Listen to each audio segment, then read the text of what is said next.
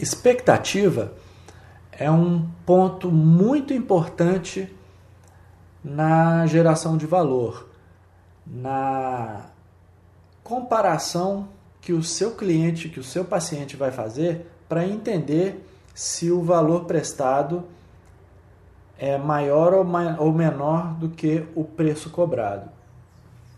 Porque o que você espera, quando você olha o preço, você já cria na sua cabeça uma expectativa de valor por aquilo. Se você resolve almoçar e tem um restaurante com um prato feito a 20 reais e um outro restaurante cujo prato semelhante vai custar 80 reais, você logo já na sua mente já vem uma expectativa de que aquele que cobra mais caro vai te oferecer uma comida melhor, de melhor qualidade. Então, expectativa é algo que que vai estar sempre na cabeça do seu paciente e que você precisa controlar, porque é a partir dessa expectativa que ele vai entender se a sua consulta é cara ou barata. E muitas vezes essa expectativa é irreal. A pessoa pode estar com um problema que foi desenvolvido ao longo de décadas, um problema uh, que foi acumulando ao longo de muito tempo, e se ela espera que você resolva isso em uma semana, isso aí pode ser irreal. E se você demora um pouco mais para resolver, do que ela imaginou, você pode ter tido um resultado excelente, mas ela pode não enxergar assim, ela pode achar que o resultado foi horrível.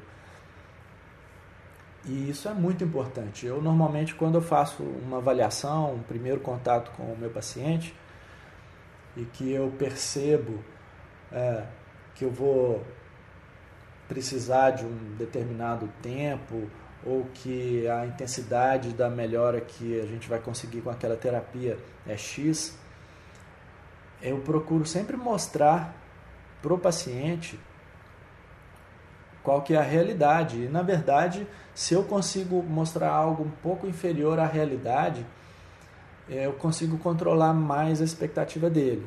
Vamos supor que eu perceba que a gente pode chegar no nível 7, qualquer que seja a escala que você está considerando. Né? Nós estamos na, na avaliação inicial, na primeira consulta, considerando que a pessoa chegou com um problema, nós estamos na estaca zero. Eu percebi que depois de algumas, algumas intervenções, nós vamos chegar à estaca 7. Eu não sei se ele está pensando isso. Ele pode imaginar que ele vai chegar à estaca 15. Então eu mostro para ele que, olha, provavelmente nós vamos chegar à estaca 5. Porque se eu chegar na 6, para ele eu superei a expectativa. Para mim, não. Eu sabia que podia chegar na 7. Eu falei com ele que era 5, mas eu achava que podia chegar na 7. Eu errei, cheguei na 6. Eu fiquei frustrado, mas meu paciente não. Agora, se eu não faço esse controle de expectativa, eu sei que eu posso chegar na 7, deixo ele pensar o que ele quiser e ele acha que a escala é 15, se eu alcançar 12, para mim eu estou super satisfeito. Nossa, foi excelente esse resultado. Para ele sai frustrado. E aí ele fala: Puxa, essa consulta foi cara porque o valor que eu recebi não era aquele que eu imaginei que eu teria por esse preço. Então, expectativa é, é algo que você tem que controlar sempre.